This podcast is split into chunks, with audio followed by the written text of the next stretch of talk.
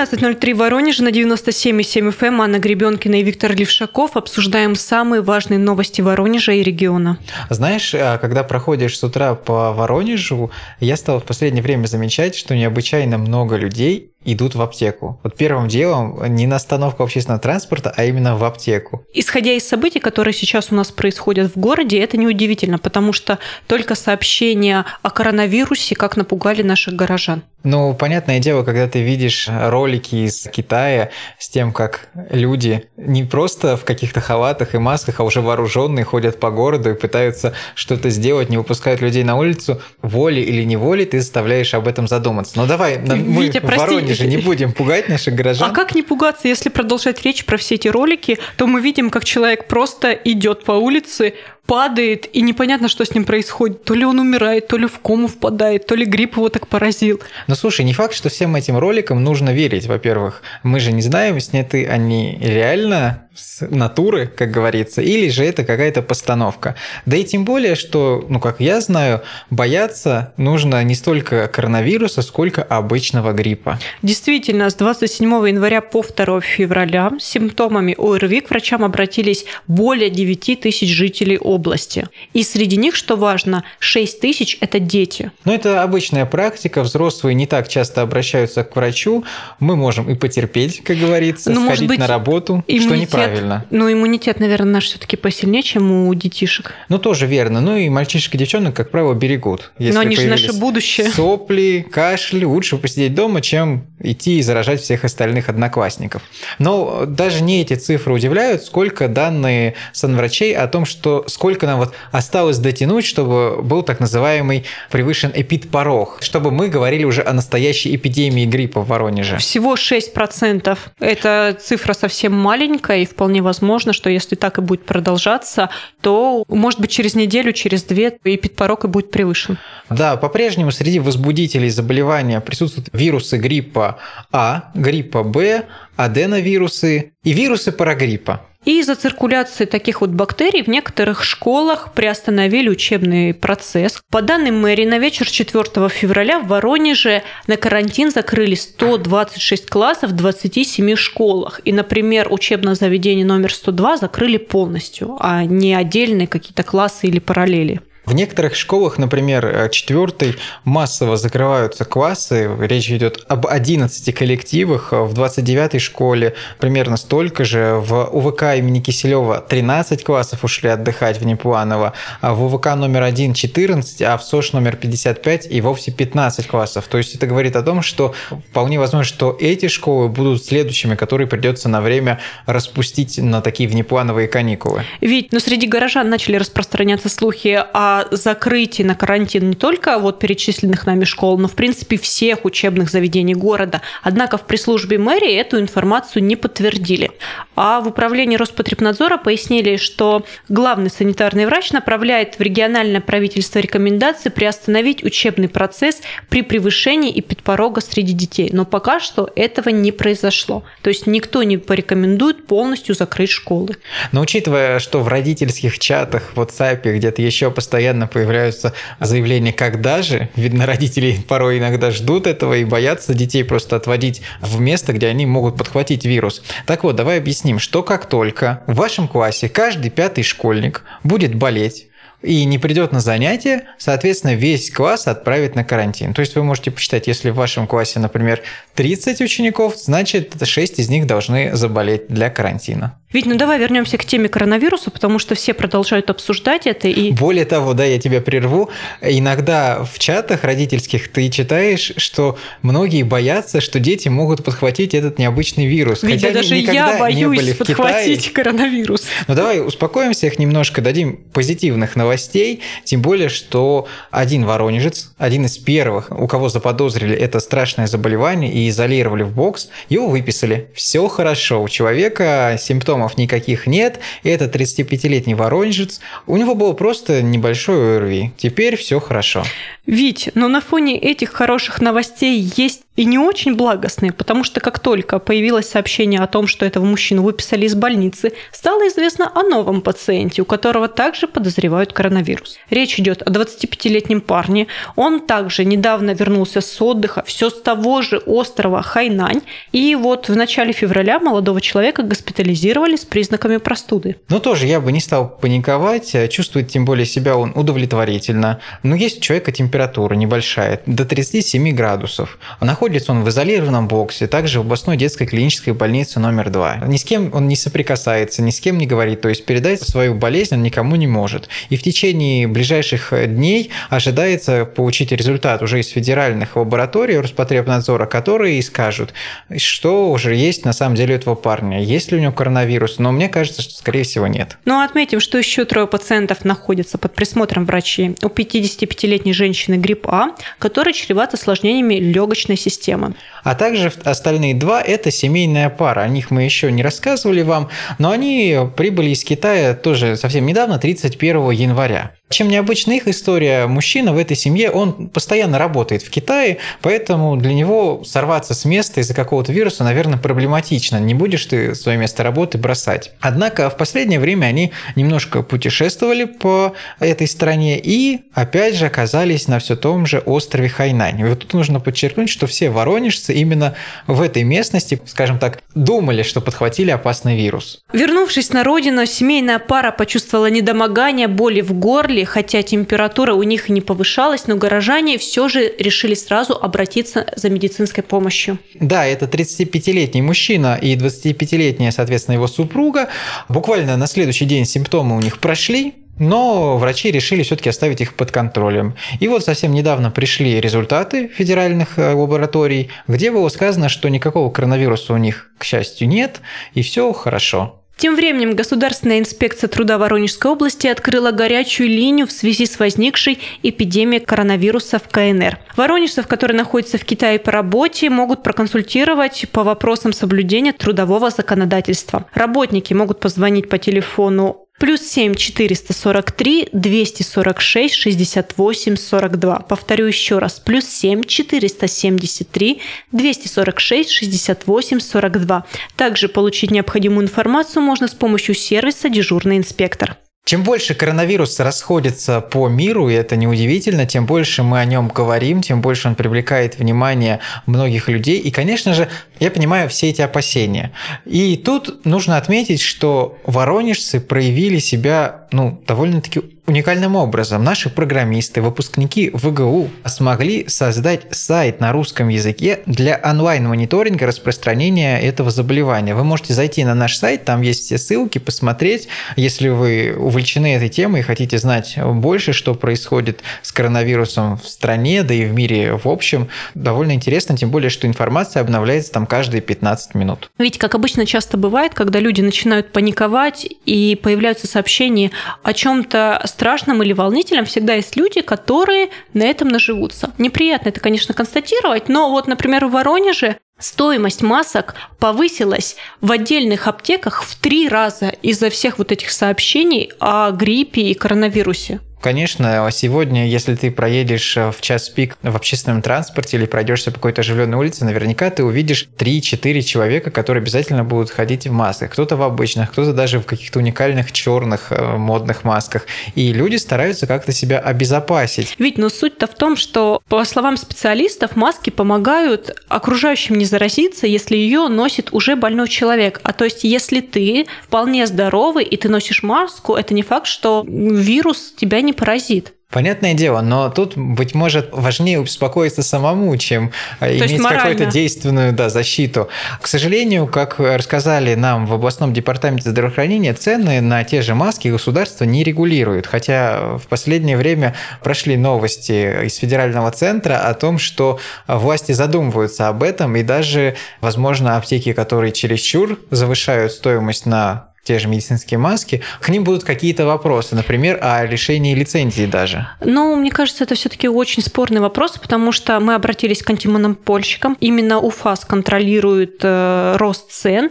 И в нашем региональном ведомстве нам рассказали, мол, проводим мониторинг цен на одноразовые маски. Если будет замечено какое-то нарушение, примем соответствующие меры. Но пока что никакого основания для реагирования нет. И, собственно, пока что наблюдается рост цен, который происходит просто в рамках рыночной экономики. Одна аптека повышает, и, следовательно, другая. Наша коллега как раз накануне прошлась по аптекам, и что интересно, цены действительно разнятся кардинально. Где-то можно купить упаковку из трех масок за 80 рублей, где-то одна стоит 15, а где-то по-прежнему цены старые 5 рублей за штуку. Поэтому нужно все-таки подходить к своей безопасности с умом.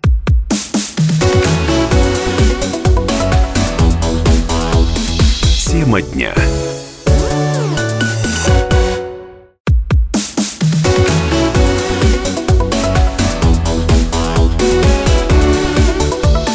Тема дня.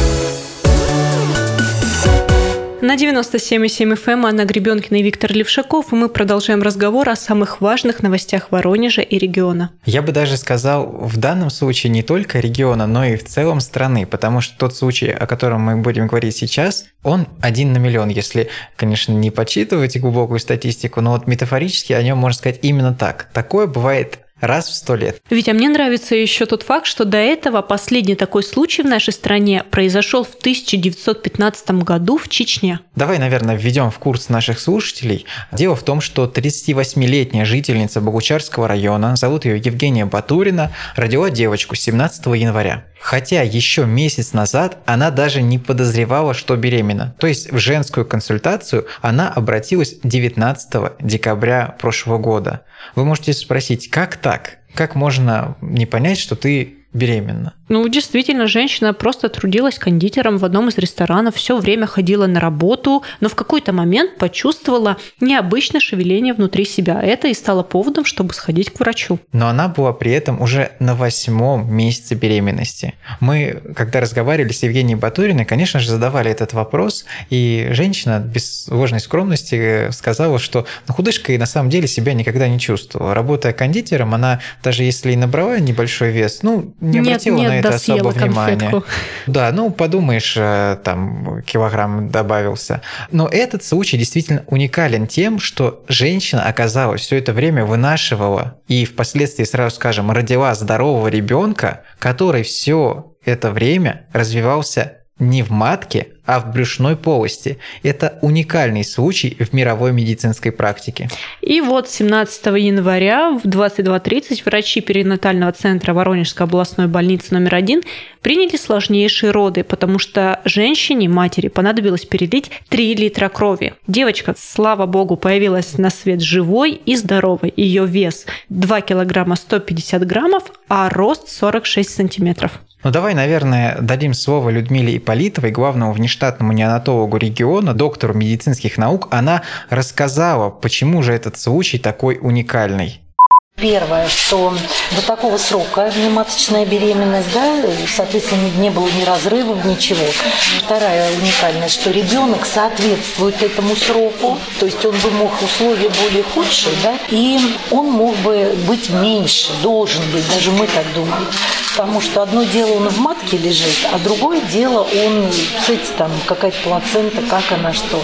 Вот. И, наконец, третье, что мама сохранна.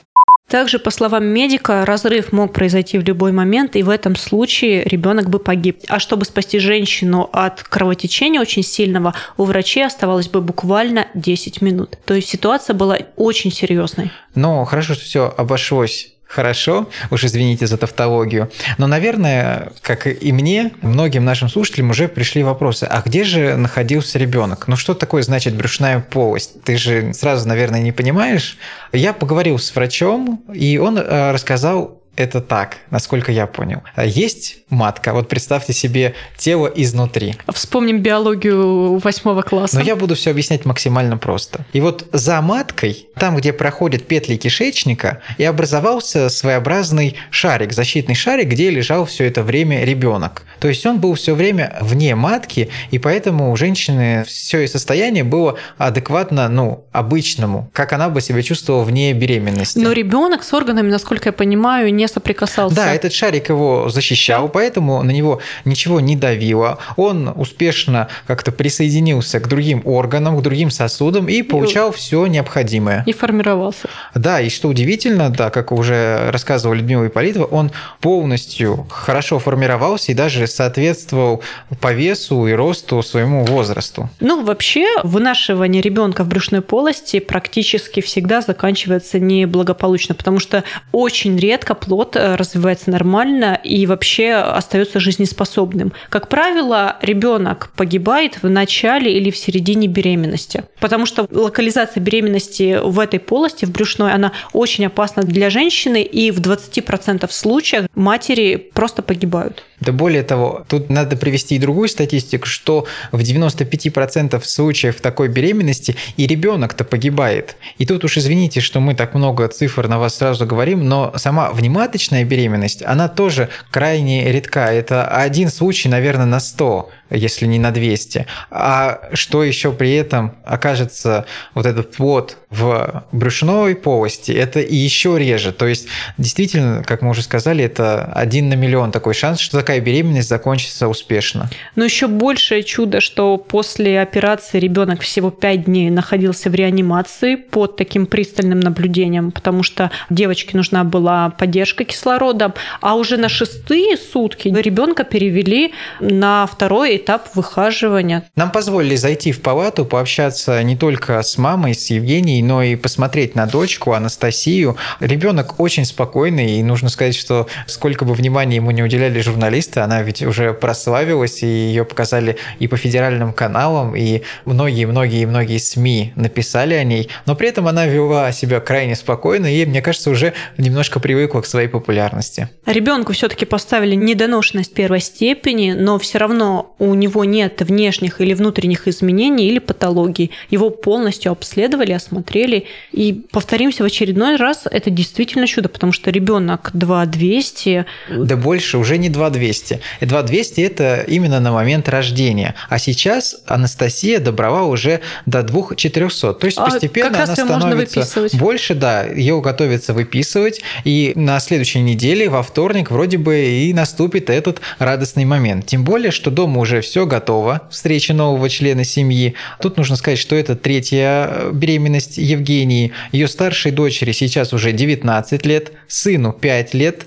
Так что супруги Батурины могут по праву считаться многодетной семьей. Ведь, ну что еще интересно, Людмила Иполитова, неонатолог, которой мы давали слово, работает в медицинской сфере уже 32 года, но с таким случаем столкнулась впервые. Конечно, медики признают, что, быть может, не все случаи описаны, ведь э, для этого нужно проводить какие-то исследования, писать докторские, доказывать, что все произошло. Но вот в мировой литературе, в медицинской, сегодня говорится вообще о 17 подобных родах, когда дети именно выжили. То есть, можно сказать, это 18 случай в мире. Но что интересно, это данные из медицинской практики за последние 150 лет. То есть вот сейчас мы понимаем, насколько это действительно уникальное событие. Что еще хорошо, семья может воспользоваться всеми социальными выплатами, как нам отметили. Например, региональным материнским капиталом им положено 150 тысяч рублей, ввели его, напомним, не так давно. А так как э, семьи Батуриных не самый большой достаток, они будут также получать ежемесячные выплаты на малыша. Ну, наверное, теперь еще в связи с посланием президента эта семья может рассчитывать и на дополнительные льготы при покупке жилья, если они А, будут брать ипотеку. Да, если они возьмут возьмут ипотеку, то, соответственно, 450 тысяч от суммы займа им смогут погасить. Но сама мама Евгения Батурина, конечно же, не обращает внимания на деньги. Она говорит, что совсем радуется не из-за того, что будут какие-то льготы, а у нее появился еще один уникальный человечек. Она очень благодарна врачам и до сих пор пребывает в неком шоковом состоянии. И, конечно, у Евгении спросили, не планирует ли она заводить еще одного ребенка, но пока что семья решила остановиться на трех детях.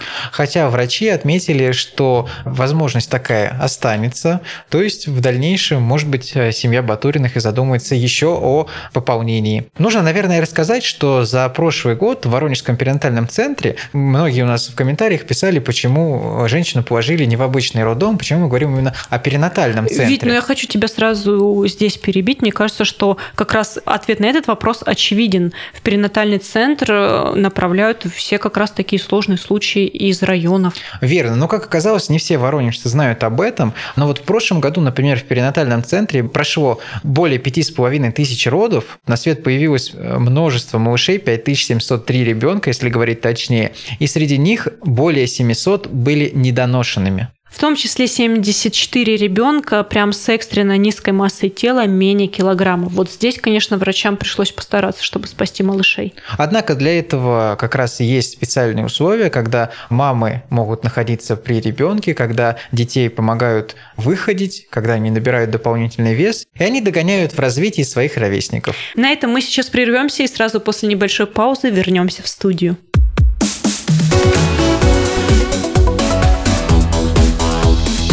Тема дня.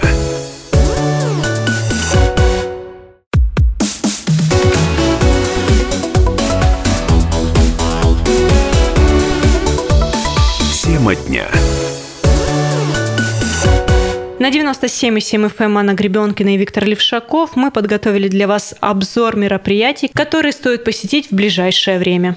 Воронежцев вместо лыжни России ждет еще более глобальное мероприятие. В региональном управлении физической культуры и спорта нам сказали, лыжню России перенесли на неопределенный срок, но вместо нее в спорткомплексе «Олимпик» пройдет легкоатлетический забег на 2020 метров, потому что именно этот размер дистанции – напоминание о летних Олимпийских играх в Токио. Которые пройдут в этом году, действительно. А начало в 9.30, так что если вы хотите поучаствовать, не опаздывайте, приезжайте, тем более, что командовать на старте будет не кто-нибудь, а известный телеведущий Дмитрий Губерниев. На финише всех участников ждут сувениры и ценные подарки. Ну, кроме того, в рамках Дня зимних видов спорта в Воронеже намечена очень широкая программа. Как мы уже сказали, в 9.30 пройдет массовый забег, в 10 часов и до позднего вечера на площади Ленина будут проходить мастер-классы с участием Аделины Сотниковой, нашей знаменитой фигуристкой и чемпионкой мира по керлингу Анастасии Брызгаловой. В 11.00 э, в спортивной школе номер 24 по хоккею и фигурному катанию пройдет урок Проведет его как раз Аделина Сотникова, о которой мы с тобой говорили, и после окончания обещают э, фото и автограф сессии. Хочу еще также добавить, что на площади Ленина на катке пройдут турниры по хоккею, конькобежному спорту и керлингу, а также обещают, в принципе, очень интересную и развлекательную программу. Так что, если вы хотите вернуть зиму в свое сердце и хоть немножко соприкоснуться с настоящей зимой, со льдом, с русскими забавами, с настоящим спортом, то обязательно приходите, не ленитесь в эту субботу и попробуйте, быть может, новые виды спорта для себя. Ну а если вы все-таки небольшой поклонник спортивных мероприятий, то для вас мы тоже подобрали интересные мероприятия. Гай Ричи возвращается. Не просто Гай Ричи, как режиссер Алладина, Хоть это и неплохой фильм, на мой взгляд. Очень Но хороший. Именно тот Гай Ричи, который снял 22 года назад «Карты, деньги, два ствола» и 20 лет назад «Большой куш». Так вот, он подготовил для нас фильм «Джентльмены». 18+, понятное дело, что этот фильм только для совершеннолетних для зрителей. Взрослых. Да, скажем так.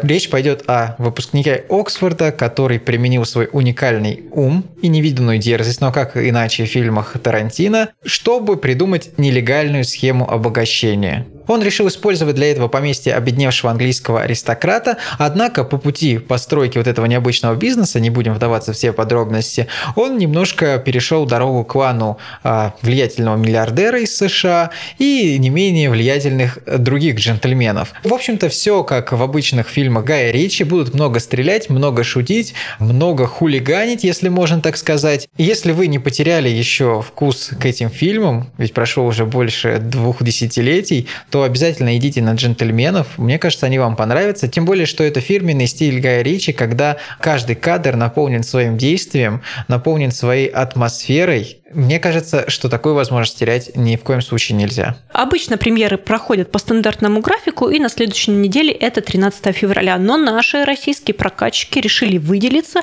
поэтому премьера «Льда 2» пройдет 14 февраля. Видимо, прокатчики хотели привлечь как можно больше влюбленных пар, которые пойдут наблюдать за судьбой Нади-фигуристки. Ничего не могу сказать про эту диалогию, так как первый фильм я пропустил. Однако это Витя, история фигуристки. Я хочу тебя прервать и сказать, что я пропустила этот фильм из-за очень негативных откликов знакомых. Ну, в общем, давай э, сейчас скажем, о чем же этот фильм будет рассказывать нашим слушателям. А, в общем, есть фигуристка некая Надя и хоккеист Саша. Они поженились. А, произошло это в первой э, серии. Уж э, извините, в первой части. Уж извините за спойлеры. Так вот, в этот раз они мечтают о ребенке и, понятное дело, что сталкиваются с большими проблемами. Они понимают, что к этому не совсем готовы и нужно найти какое-то дополнительное взаимопонимание, на чем и строится будет весь сюжет фильма.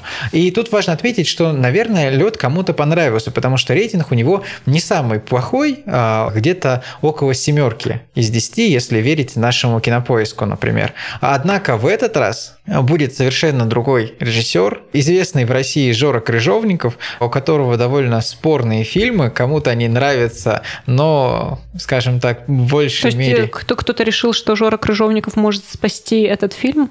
Я не уверен, что Жора Крыжовников тот человек, который направлен именно на спасение этого фильма, быть может, он сделает его более веселым в какой-то мере, потому что специализируется на комедиях. Но он специализируется именно на таких ситуативных русских комедиях, я бы сказал. Поэтому понравится может не всем. Но, может быть, именно к 14 февраля получится какая-то сентиментальная, интересная история. А на этих выходных 8 и 9 февраля на большом экране кинотеатра «Спартак» покажут один из самых популярных спектаклей Московского театра «Современник» «Амстердам». В главных ролях Михаил Ефремов, Ольга Родина, Евгений Павлов обещают, что они заставят зрителей не только смеяться до слез, но и по-настоящему сопереживать героям. Я был на подобном показе и могу сказать, что Михаил Ефремов действительно гениален в своей роли был.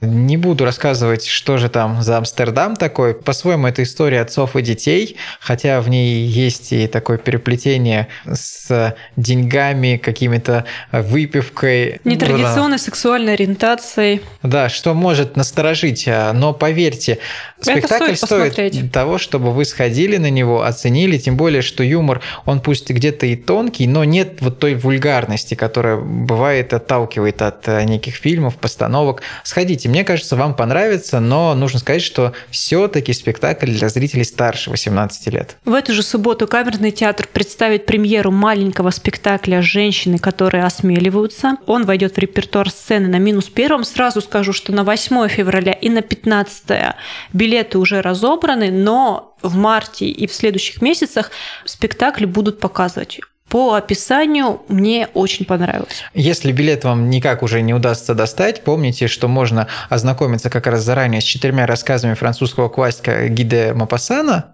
заранее. Это у постели избавилась знак и незнакомка, и как раз вам будет э, проще понять, о чем же эта постановка, стоит ли на нее идти. Ведь, ну, просто скажу в двух словах, не могу удержаться, что это спектакль о любви, ревности, изменах, влюбленности, хитрости, ну, собственно, все, о чем писал Мапасан, и это знакомо каждому. Поэтому, мне кажется, это будет очень откровенная и в то же время интересная история. Да, проблемы с билетами бывают, когда состоится какая-то громкая премьера или просто приезд знаменитого артиста. Бывает сложно достать себе местечко, поэтому нужно иногда торопиться. Ну, давай расскажем, кто приезжает к нам в ближайшее время, например, 12 февраля. Срок-то уже практически подошел, а купить билет еще можно. Выступать будет Кипелов с оркестром а, в Эвент-холле. Кипелов э, выступит в сопровождении Большого симфонического оркестра, и, конечно же, они ждут на такое крупномасштабное шоу максимум зрителей. Тем, в свою очередь, обещают зрелищную концертную программу с самыми лучшими композициями. Ну а если вам Кипелов не по душе, то 15 февраля в 7 часов в том же Эвент-холле выступит Наргиз. Это певица, которая, может быть, известна вам после участия в телешоу «Голос». Ну, Она а- экстравагантна, Да, я только хотела сказать, возможно, вы ее знаете из-за ее необычного внешнего облика. но голос, голос главное, он тоже у нее крайне красив. Мне, по крайней мере, нравится. Он очень сильный. И поэтому неудивительно, что Наргиз нашла немало поклонников. Тем более, что шоу она обещает тоже грандиозное.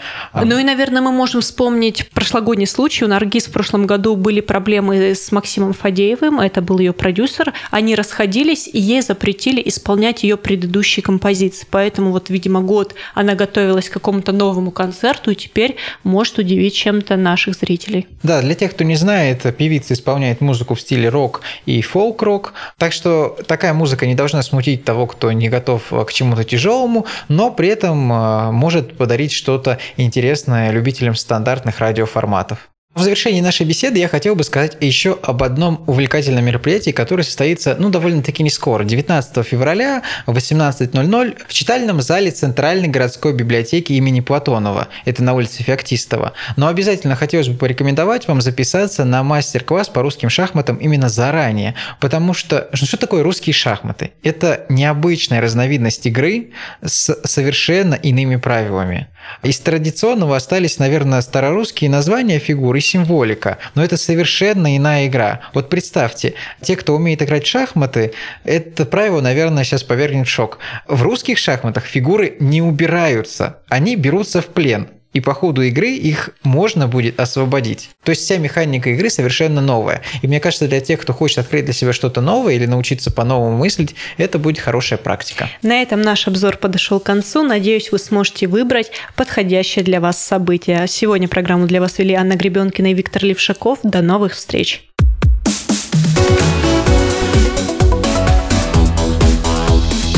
Тема дня.